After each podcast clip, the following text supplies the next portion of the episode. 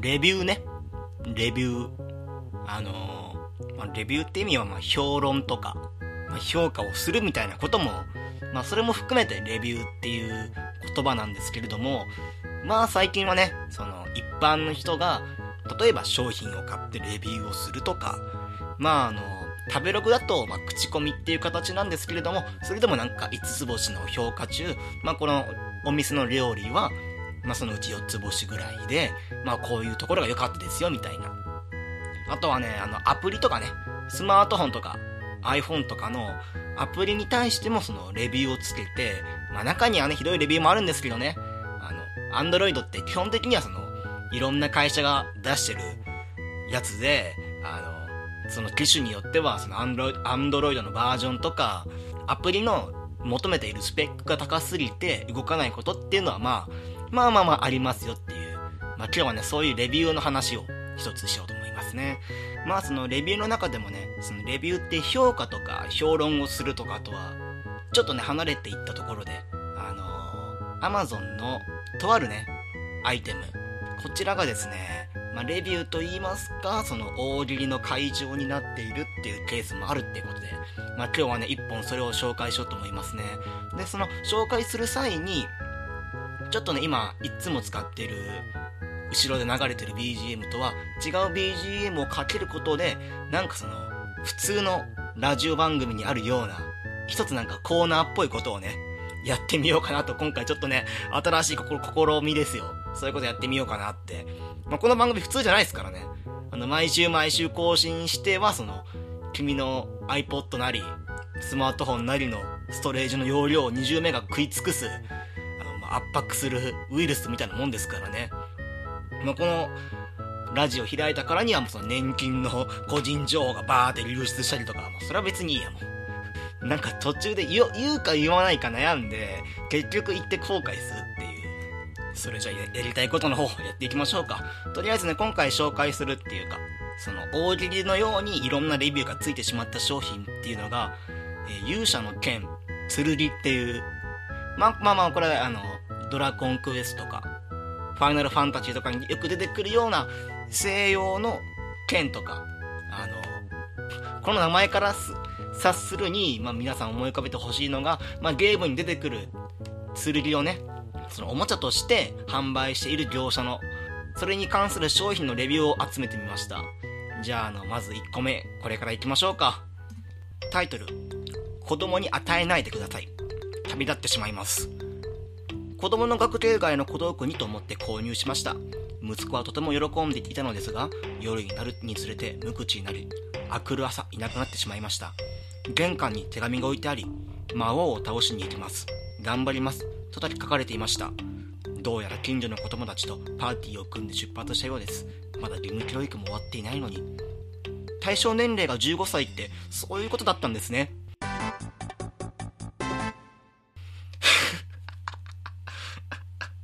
どうこの丸抜けた SE。これなんか大喜利の最後に SE をね、つけることによって、本当になんかそれっぽい感じを醸し出すっていう。それじゃあ次の、次のも行ってみようかまあこれはね、どんどんどんどんね、物量作戦ですよ。言ってくるけどみんなが笑うまでやめないからね。えー、タイトル、城内に置こうと思い。勇者が近々、世を倒しにやってくるという情報を仕入れていたので、もてなそうと思い、何かいいアイテムはないかと物色したところ、これを見つけた。ただ単にもてなすのも量が冷めるので、賢者の石とは逆方向のエリアにミミックと並べておこうと思い購入。配送は勇者の到着より早かったが、やはり品質は伝説級の武器のそれには程遠い。それでも他を買うような時間の余裕はないため仕方なくこれを宝箱に入れたが攻略サイトで事前に情報を仕入れた勇者はそれに見向きもせずに世の元に現れた。せめて宝箱を開けさせるぐらいの品質は欲しかった。ちなみに世界の半分をくれてやったら喜んでいたがこんなのが勇者でいいのだろうか。なお今この剣は新米ナイト系モンスターの研修に使っているが研修用と割り切るなら安くていい剣だと思う。これね魔王もねレビューするんですよ。別にその、勇者の剣だからといって、その、レビューするのは勇者のパーティーのやつとか、勇者とか、例えばその、一番初めの村の王様が、これまあ安いからこれを渡して、まあ、勇者に喜んでもらおうとか、最後の村でロトの剣と偽ってこれをね、渡そうっていうのも別にいいんですけど、あの、いろんな人がね、アマゾン使います。そもそも、この世界においてアマゾンの、なんかその、位置づけっていうか、世界観がよくわからないけどね。あとあの、僕個人的に好きだったのが、えー、配送は勇者の到着より早かったかっていう、あの、アマゾンの技術力ですよね。日本の宅配の便利さとか、そういうのをね、よく表してますね。ちょっとここ日本だったのみたいなことは思うんだけど。えー、じゃあ、次もね、あの、魔王からのレビュー。魔王のレビュー多いな、また。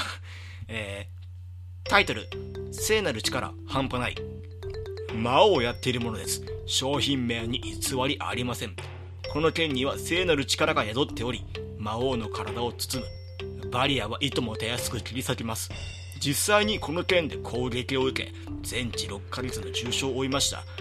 殺されるまでに至らなかったので星4の評価です現在魔界の病院で療養中ですこれもね僕が好きなところはねこの剣で攻撃を受け全治6ヶ月の重傷を負いました殺されるまでに至らなかったので星4の評価ですっていうところが僕は結構好きですね。なんかちゃんとしてるっていうか、例えばその、勇者のこの剣を、剣で刺されたけれども死にませんでしたと、こういう脆い商品をね、まあ、大量生産で作ったんだろう、脆い商品を作ってくれてありがとうございます。星5つの評価ですだったら、僕はこのレビューに関しては、ここで取り上げることなかったんですけど、あの、自分が殺されなかったので星4の評価ですっていう、本当に、この最後の最後まで、この、勇者の剣に関してのレビューをね、あの、真面目に、多分この魔王ね、いい人だと思うんだけど、魔王にいい人もどうかもわかんないけど、多分この魔王いい人だから、真面目に星4つの評価をね、下したんだろうなっていう、そんなこと思いましたね。えー、っと、じゃあ次のレビュー行きましょうか。タイトル、持ってるだけで勇者として見られるので注意。先日、職場での出来事です。部長のダラダラとした話で会議が終わらない各々の予定もありみんなのイライラも頂点に誰もが部長を止める勇者を待ち望んでいますみんなの視線はたまたまこの剣を持っていた私にしぶしぶノリに乗る部長を静止する羽目に。その後も様々な場面でみんなが期待しています。モンスタークレーマー対応もいつも私。この剣を持つにはある程度覚悟が必要です。部長は私を骨のあるやつだと気に入ったご様子。今度部長の娘さんを紹介される予定です。先輩は「あのこと？お前マジで勇者だな」と。先輩の話ではボストロールに似ているようですだから世界観 世界観どこ行ったの？えー、世界観が迷子なんですけれどもファンタジーの世界で部長って何？部長を止める勇者を待ち望んでいますって。これもね、なかなか、書いてる途中でよくわかんなくなったなっていう、そんな感じがしますね、これ。えー、じゃあね、ちょっとね、また、今まで現実世界寄りになっていた話を、少しあの、ファンタジー寄りに寄せようと思います。タイトル、僕には資格がありませんでした。先代の頃からこの件を探し続けて、ついに某通販サイトで発見しました。早速注文したのですが家に来た配達のおじさんを見て愕然としましたなんとおじさんは軽々と勇者の剣を抱えて玄関の前に立っているではないですかそれを見た時勇者は僕じゃなかったと気づいてしまいそんなものは頼んでいないと受け取り拒否をしました。あれから20年経ってしまいましたが僕は勇者の剣を探し続けた。冒険の日々を忘れることはないだろう。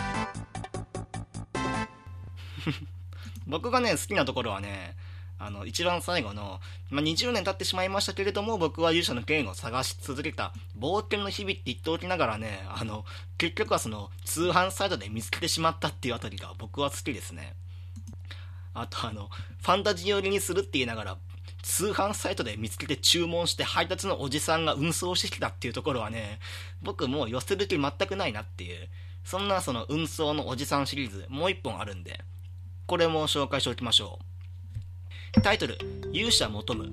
出かけている時に届き、佐川急便のおじさんが商品を玄関に突き刺したまま帰ってしまいました。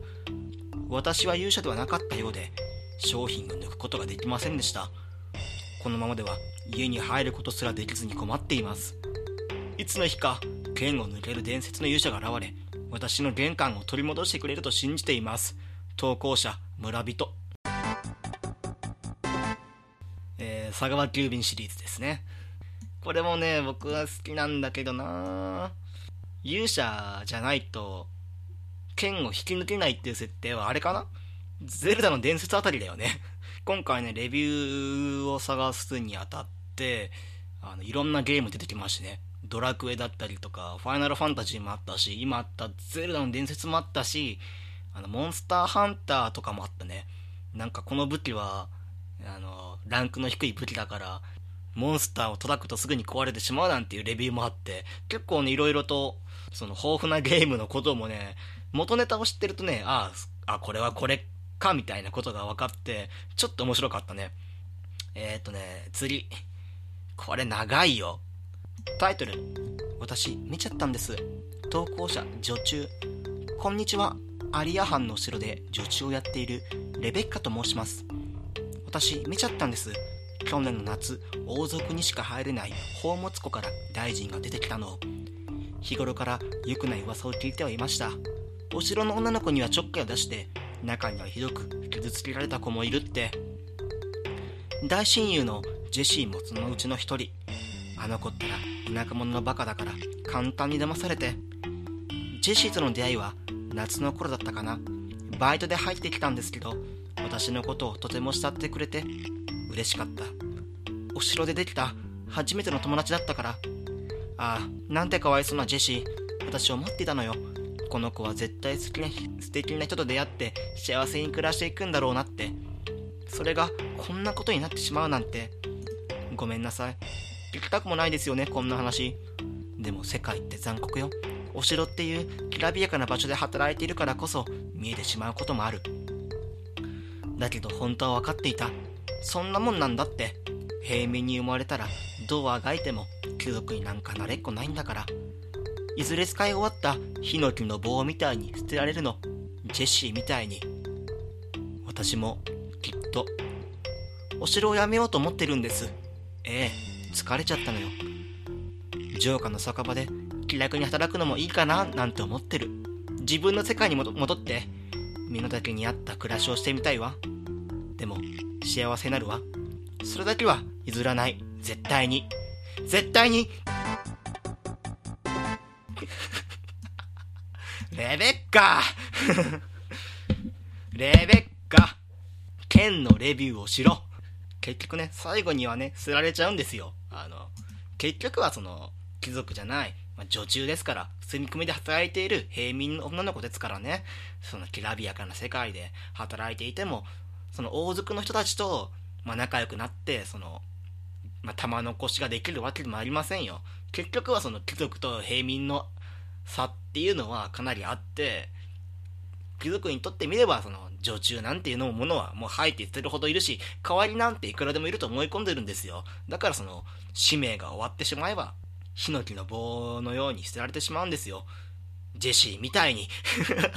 ジェシーかわいそうだよ。何があったの、ジェシーみたいな。そんなこと思うんですけれども、ではね、一番最後に、このレビューを読んで、結構時間も経ってるんじゃないかな。まあ、そろそろね、オープニング終わりたいと思います。じゃあ行きます。タイトル、良かったです。演劇部の娘が勇者の役で使用しました。低価格ですが、クオリティがかなり高く、大変良い買い物をしました。どう？一番最後に、普通のレビュー読むの？意外とね、みんな大喜利とかやりたいんだ、やりたいから、そういうありもしないジェシーとかね、かわいそうなジェシーみたいな、いやいやいやっていう。あの、もともとはね、レビューっていうのは一番最初に言いました。評価とか評論ですからね、大喜利をするわけはありませんと。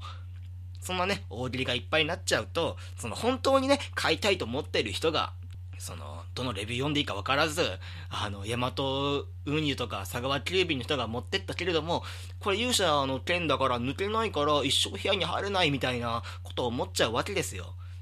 そしてね、意外とこういう普通のね、この勇者の剣、勇者の剣、剣に関してはね、ちゃんとしたレビューがこれぐらいしかなかったっていう。これも2013年3月のレビューなんですけれども これぐらいしかなかったから、まあまあまあ、さ一番最後にこれを読んでみようと思いましたと。またなんかその機会があったらこういう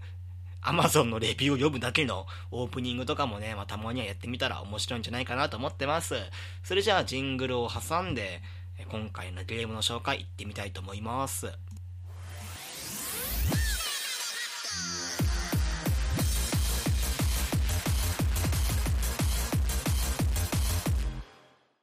というわけでジングル開けましてまたお願いいたします。今回紹介するゲーム、ま、ゲームというか、まあ、今回のイベントなんですけれども、ゲームキャンパスフェスタ。このね、ゲームキャンパスフェスタ何かって言いますと、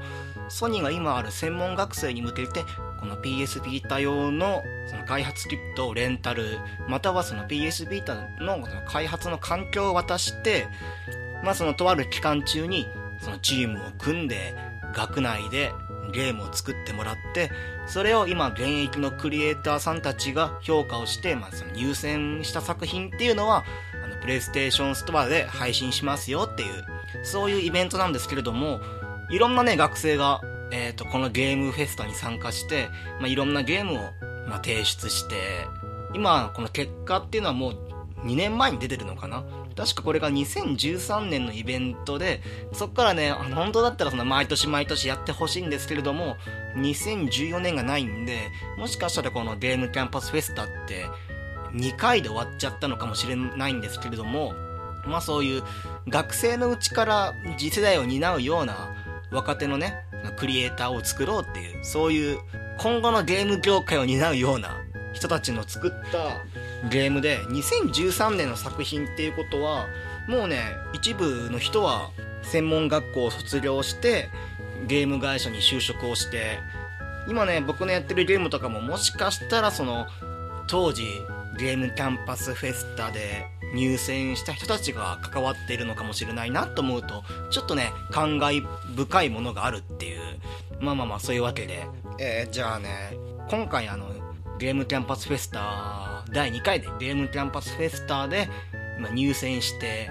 プレイステーションストアからダウンロードできるゲームっていうのが6種類あるんですけれどもその中でも僕がちょっとね気になったゲームをね、まあ、少し紹介しようと思います。まずね1つ目のゲームなんですけれども、えー、じゃあ忍び足というゲームからいきましょうか。えー、っとねゲームの説明はちょっと読むんですけれども、えー、家族愛をテーマにした物語を描くコミカルなバラエティアクションリズムアクションを中心にミニゲームの形式の多彩な遊びを盛り込まれた大ボリュームの作品、えー、今回あの6つのゲームのうちのこの忍び足っていうゲームが一番ゲームのボリューム的に大きかったしあのどこかね懐かしいものを感じた。えっ、と主人公の達夫だっけな？主人公はもうえっ、と家族のま、大黒柱はもう50ぐらいのかなりね、加齢臭も漂う、漂う、漂うような、言いにくい、漂うようなおじさんなんですけれども、このゲームね、登場人物を全部、えー、3D のポリゴンで書いてあって、まあ、最初に書いて書いてあったように、このリズムアクション中心になんですけれども、大体ね、そのゲーム性っていうのが、パラッパラッパーとか、うんじゃまラミーを思い出すような、そんなゲーム画面で、リズムに合わせてボタンを押して、まあ一番最初のね、第1話では、家族が眠る中、まあ、家族に、家族を起こさないように、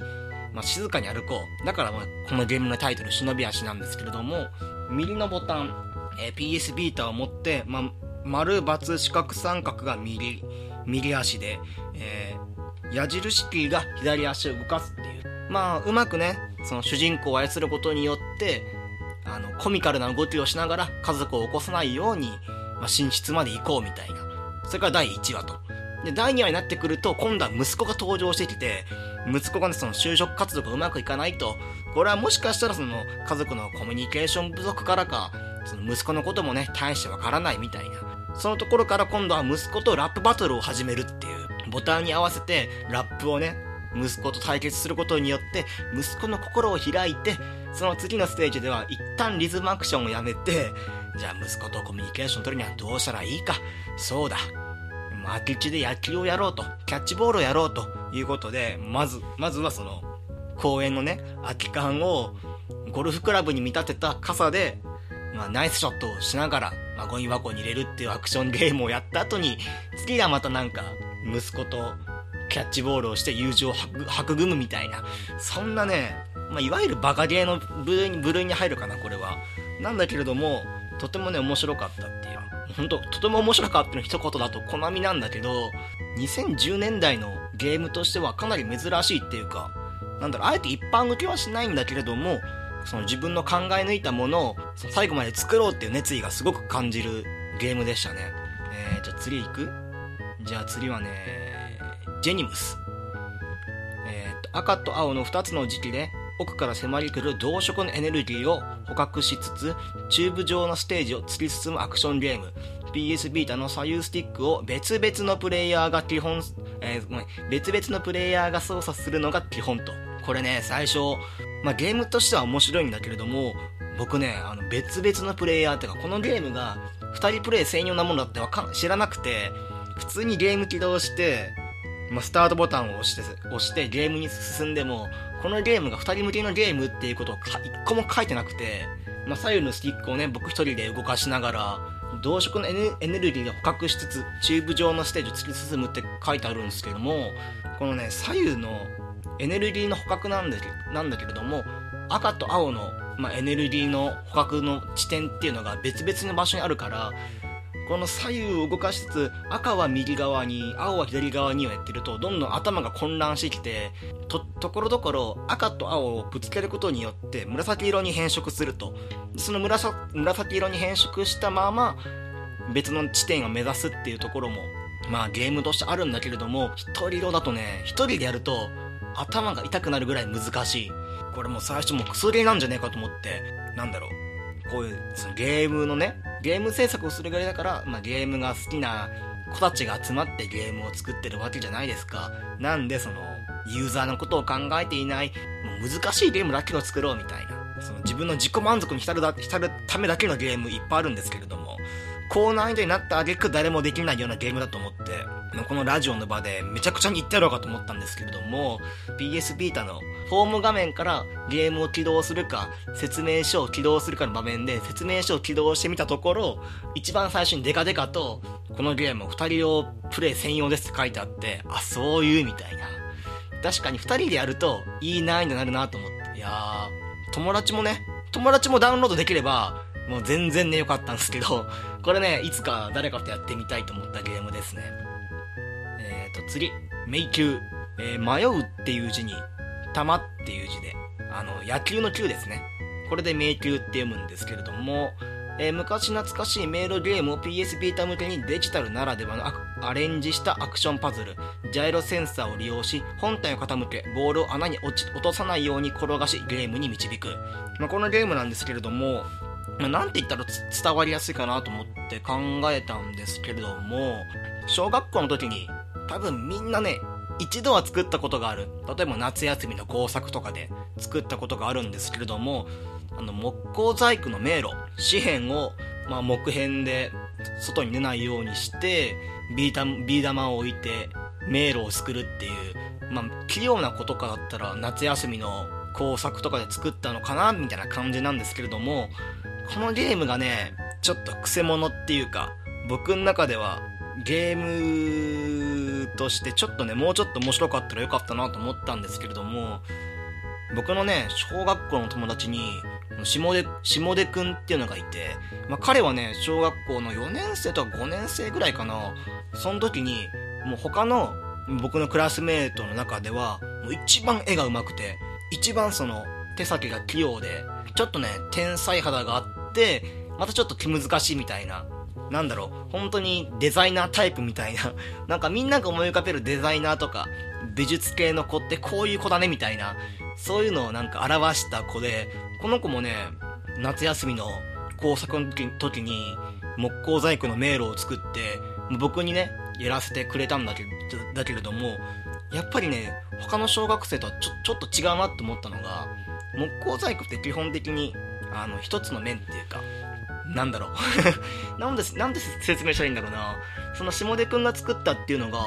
階層がある。2高層 2, 2階層っていうかもうなんて言うんだろうな。ビルの建物みたいな木工細工を作ってきて、あの、1階と2階の行き来は、鋼、あの、鉄線かな鉄線で、このビー玉が通るぐらいのを作って、あの、実際に木工細工を大きく傾けることによって2階に行けるようにしてるみたいな、そういうなんかかなりのね、アレンジが加わったもので、この京都コンピューター学院の開発した迷宮にも高い層の、まあ、2階層とか RPG の階段のようなものを、まあ、そのボールが触ることによって、まあ、1階とか2階に行ったりとかして、まあ、そその階段の降り上りを使ってゴールまで目指すってものなものなんだけどあの普通のステージと比べて階段の要素が加わったことによってあの2つのマップを同時に表示してるせいでめちゃくちゃ重いんですよね。なんかあの爽快感が全くないっていうか。でもそれに比べて下出くんの作ったあの鋼であの1階と2階を降りり降りたり登ったりするあの木工細工って、まあ当たり前なんだけれども、処理落ち、処理落ちの概念がないから、もしかしたらこれ下出くんの方が面白いんじゃねえかって思っちゃってやってる途中に、またなんかただ、ただ単にゲームってか、あの、ゴールに目指すだけじゃなくて、途中にアイテムが落ちてるんですけれども、ただ別にそのアイテム拾ったところで、あの、クリア時の評価がちょっと上がる、上がるぐらいで、なんだろう、ゲームならではの、あの、ものがあんまり感じられなかったなっていうのが、僕の感想ですかね。なんだろう、このゲーム、ところどころに、あの、ボールを弾くような敵キャラを配置するだけで、かなり面白くなるんじゃないかなと思って、なんか、これだけがすごく残念だった。でもなんか、ジャイロセンサーを使ってボールを動かすっていう発想が僕すごい好きで、多分普通に面白くなるんじゃないかなと思ったんだけどなっていう、そんな感じですね。えー、最後、えー、桜花爛漫。花坂じいさんの昔話をベースにしたアクションゲーム、スティックまたは方向キーと丸ボタンのみのシンプルな操作で、少年が枯れ木の間を飛び回り、桜を咲かせていくっていう。これはあの、今までのものと比べて、え、ー、と、シンプルな操作でありながら、かなりの爽快感があるゲームですね。まあ、ゲームの話としては、なんか花坂じいさんが、えー、お城のね、桜大会に行こうと思ったんだけれども、ぎっくり腰になっちゃったから、まあ、その孫がね、まあ、僕が代わりに咲かせてあげるよってことで、もうじいさんの代わりに行くっていう、そういうゲームなんだけれども、えー、っと、この主人公、スティックを動かす時でジャンプをするっていう、このジャンプを動かして横方向にジャンプをして、木に触れるだけで桜を咲かせると。で、その木にいる間は何度でもジャンプが可能っていう。なんで木から木へとジャンプをして、ゲージが溜まると、あの必殺技みたいにゲージが溜まると、あの丸ボタンを押すだけで一気にその今自分のいる木の桜が満開になるっていう、そういう結構ね、シンプルながらも面白いっていう奥の深いゲームになってて、えー、っとね、ステージが進むと、そのお邪魔者が出て現れたりとか、あと、まあ、お邪魔者っつっても、あの、自分のね、咲かせた花を散らすような、そういうお邪魔者と、さっき言った必殺技、自分がいる地点の木を満開にさせるっていう能力ですね。その能力がないと咲かない花っていうのもあるんで、まあ、かなりね、一回だけで、クリアは簡単なんですけれども、おまけモードとして、自分のスコアが100%になんないと、まあ、解禁できませんよっていうゲームモードがあるんで、なんだろう、1回だけのプレイじゃ、その100%クリアができないような仕組みになってるところが、シンプルなゲームながらも奥深いっていうアクションゲーム性があるのが僕、今回やったゲームの中でこの桜花爛漫っていうゲームが一番好きですね。まあ2番目に好きなのは忍び足なんですけどね。こういうね、バカゲーがほんと好きだからね。というわけで、まあ、いろんなゲーム、6種類のゲームやってまいりました、私。まあ、紹介したのはこの4種類だけなんですけれども。いや、でもやっぱりね、ゲーム作るって難しいなと思った。ゲームプレイしながら。僕もね、昔、RPG スクールでゲームを作ってた経験があるから、どうしてもね、こういう時って、もちろん、今回プレイした、向こうさんのゲームの方が、それはもうゲーム開発は難しいし、その一人で作ってるわけじゃないから、チームで作ってるからそのコミュニケーションとか取るの難しいだろうし、そういうのがね、ひしひしと伝わってきて、あ、なんか僕今文系の学生やってるけど、もしかしたら僕にもこういうゲーム制作の道っていうのがあったのかもしんないなと思うと感慨深いっていうかちょっとねあの普通にゲーム楽しんでるだけなのにあの考えさせられるものがありましたね。大丈夫ですかね？ここまでゲーム紹介と僕のちょっと真面目な話だけで全くねあのー、笑いっていうか、まあ、まあまあ基本的にね誰も笑ってないんですけどもそんな感じでした ダメだな今日あと、えー、っと、最後にね、紹介だけ。紹介っていうか、このね、あの、ラジオも9回、8回目かな、これ。8回目で、途中ね、今まであの、カッコ仮だったタイトルも、まあ、僕このラジオ中に触れてないんですけれども、いつの間にかタイトルができて、いつの間にかね、アートワークも、その人に頼んで、うん、そのいいものを作ってもらって、すごくありがたいんですけれども、まあなんか、そこまでやったんならば、まあ、ちゃんと、なんだろう、もっとね、多くの人に聞いてもらいたいなとか思ったので、えっ、ー、と、ツイッターを、このラジオ専用のツイッターのアカウントを取得しました。まあ、更新する内容はね、なんか、あのつぶやく内容は、祭りの更新はこのぐらいの日ですよとか、あとはなんか僕の思ったこととか、最近こんなゲームがあるけれども、おすすめだよみたいな、フォーゲーマーの記事をリツイートしたりとか、あとはなんか、編集、今編集してるよみたいな、頑張、なんか応援してみたいな、そんな感じのツイッターをね、あの、始めました。えー、ID がですね、P が大文字、あとは全部小文字で、ポッドキャストアンダーバーゲーム、ポッドキャストアンダーバーゲーム、P だけが大文字で、PODCAST アンダーバーは GAME えー、面白くなければゲームじゃないとユーザー名でやってるんで、えー、まあなんか ID とか、例えばスマホとかでさ、あの、ローマ字打つのって、アルファベットか、アルファベット打つのってめんどくさいなっていう時は、まあ面白くなければゲームじゃない、ツイッターみたいな、そんな感じで調べてもらえる、もらえると、もしかしたらヒットするかもしれませんので、なんか気になるなっていう人は、一応ちゃんとね、あの、僕フォローされたら全部フォロー返しますんで、ちょっとね、気になるなっていう方は、もしよければ、フォローしてもらえるとありがたいです。というわけで、今回はこの辺で、えー、結構長かったですね 20分ぐらいあんのかなこれ。えー、っとね、次回はね、来週更新予定なんで、もしよければ聞いてくださいっていうことで、えー、っと、今回もありがとうございました。お聞きいただきありがとうございました。これからも、定期的にポッドキャストを投稿しようと考えています。拙い喋りですが、購読していただけると幸いです。